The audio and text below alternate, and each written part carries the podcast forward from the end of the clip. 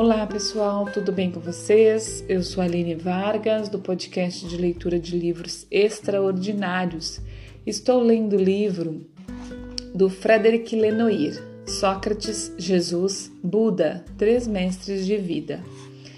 Vamos continuar então, né? Que nós estamos na procura à verdade e estávamos lendo de Buda, né? A parte de Buda e vamos continuar.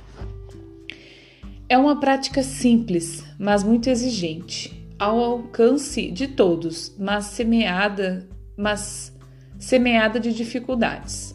Nos versículos sobre a atenção, que constituem o segundo capítulo do Dhamma, Dhammapada, o Buda oferece aos discípulos conselhos sobre o modo de meditar, quer dizer, de absorver no que ele chama de atenção plenamente consciente, o caminho da imortalidade. Ele lhes, ele lhes lembra a necessidade de permanecer cheio de atenção e de energia, generoso e circunspecto, disciplinado, vigilante e reto, indicando ainda não não cedais a, a não desculpa, não cedais à não atenção, não vos abandoneis aos prazeres dos sentidos. Meditai com vigilância, descobrireis uma felicidade imensa. E prometo, o monge que cultiva a atenção e teme a falta de atenção não poderá mais regressar. Ele quase atingiu a porta da libertação. Em outro capítulo do Dhammapada, de, é, eu não sei pronunciar direito, gente, é uma palavra no sânscrito, né? Mas Dhammapada, acredito que seja isso, ou Dhammapada, é, de, de Dhammapada. Vamos lá, seguindo. Dedicado ao pensamento, o Buda acrescenta é preciso domar o pensamento, mesmo que ele seja rebelde e impreciso, e caminhe para onde ele quiser. Quando vós o domais, ele vos leva à felicidade. O Sutra Sati, Satipatihana, Satipatihana, é, Satipatihana. eu fico tentando pronunciar certo, mas eu não sei se está certo. Mas enfim, Citado anteriormente, descreve que modo técnico e preciso descreve de modo técnico e preciso os quatro mecanismos que conduzem ao estabelecimento da atenção profunda do medita med meditador. Esses esse quatro mecanismos concernem quatro esferas: o corpo, as sensações, o espírito e os objetos mentais. Sem entrar nos detalhes deste sutra, seria útil esboçar suas grandes linhas. No que diz respeito à atenção ao corpo, o Buda insiste inicialmente na respiração. O meditador começa a inspirar e expirar, em seguida, tomando consciência da inspiração e da expiração. Contempla a respiração, sente-a no corpo. A consciência do corpo se estabelece nele. Depois, toma consciência da posição do corpo tal como está. Assim, ele permanece livre, não se prendendo a nada no mundo. Até abordar a terceira etapa, que é a contemplação e a clara compreensão do que o cerca diretamente a roupa, a tigela.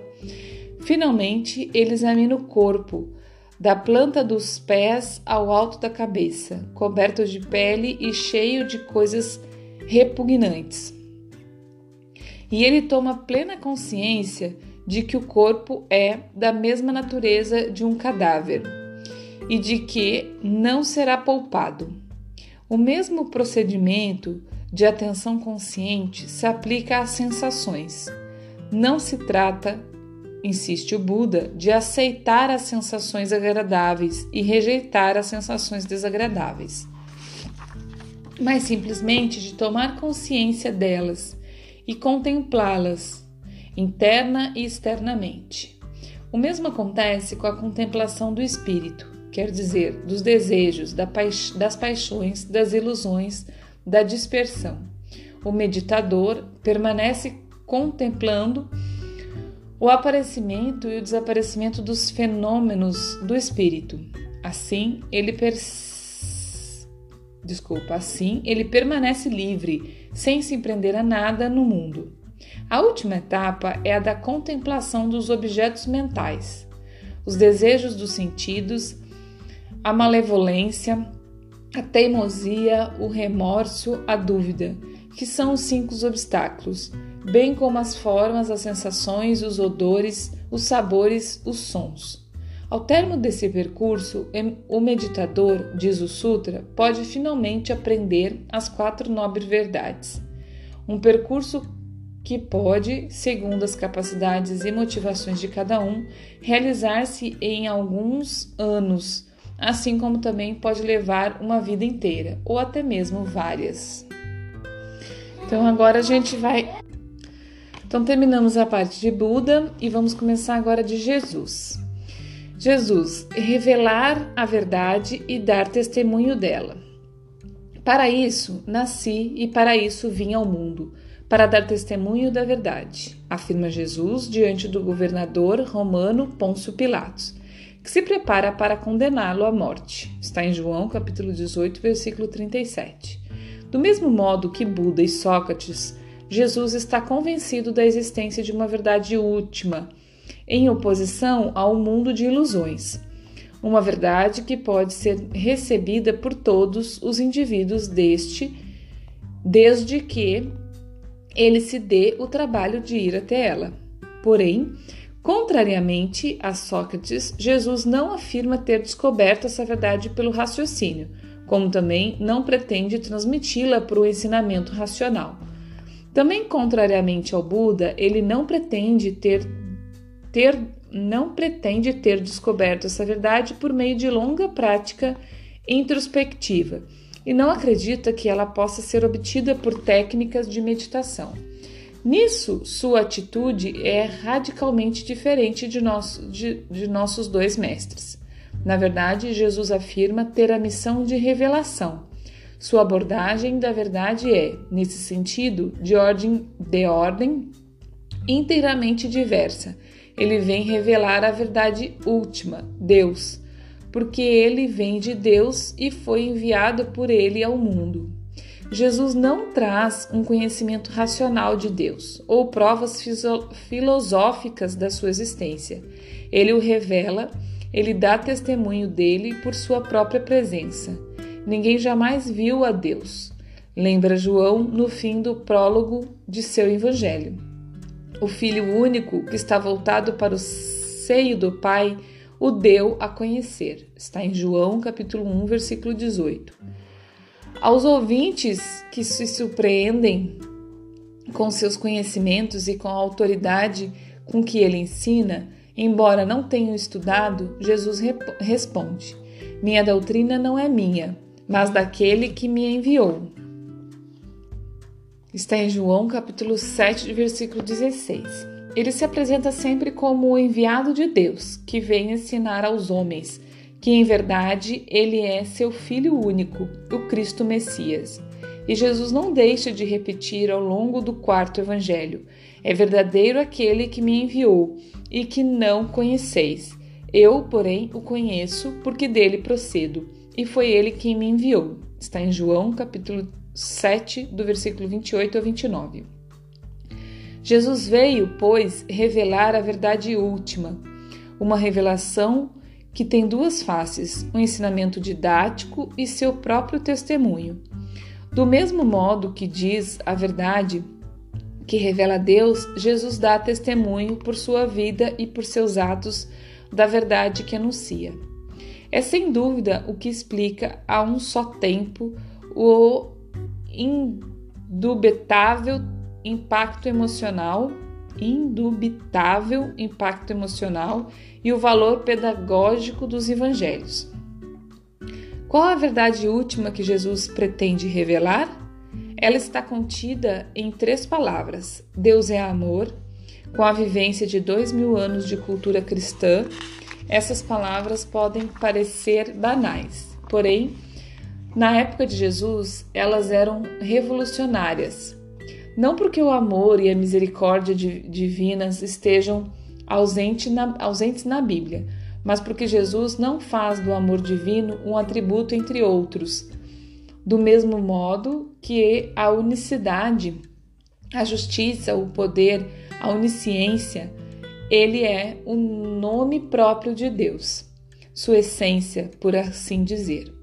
A partir daí, tudo deve ser medido, apreciado, discernido segundo o amor. É a razão pela qual Jesus inicia sua prédica criticando vivamente, para não dizer ferozmente, os doutores da lei. A verdade não reside, diz ele, no formalismo da lei, no respeito inatacável pelas regras de pureza, ou, nos, ou nas do sábado, Aliás, ele mesmo as transgride quando isso lhe parece necessário, continuando a ser um judeu praticante que usa roupas com franjas. Está em Marcos, capítulo 6, versículo 56. Frequenta as sinagogas para se dirigir ao povo e vai ao templo para a Páscoa. Ele vê no legalismo uma rigidez absurda e estéril de que serve a aplicação mecânica das regras editadas pelos antigos quando a dimensão essencial, ou seja, o ágape, ou amor de Deus, é afastado e esquecido?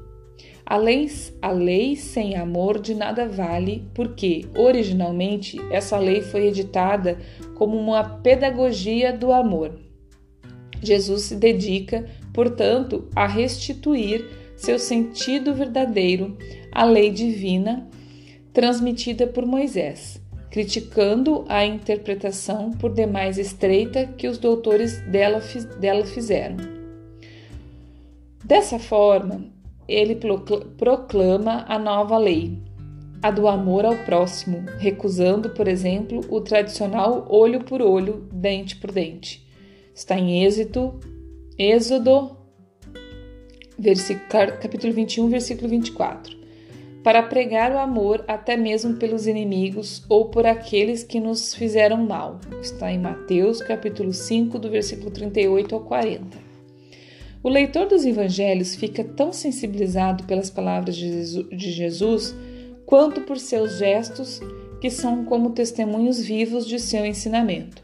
Assim, a sua ordem, não julgueis, está em Mateus, capítulo 7, versículo 1. Repercute no episódio da mulher apanhada em flagrante delito de adultério e que a multidão quer apedrejar, conforme a lei. Jesus se recusa a condená-la e proclama, depois de longo silêncio: Quem dentre vós estiver sem pecado, seja o primeiro a lhe tirar uma pedra. Está em João capítulo 8, versículo 7.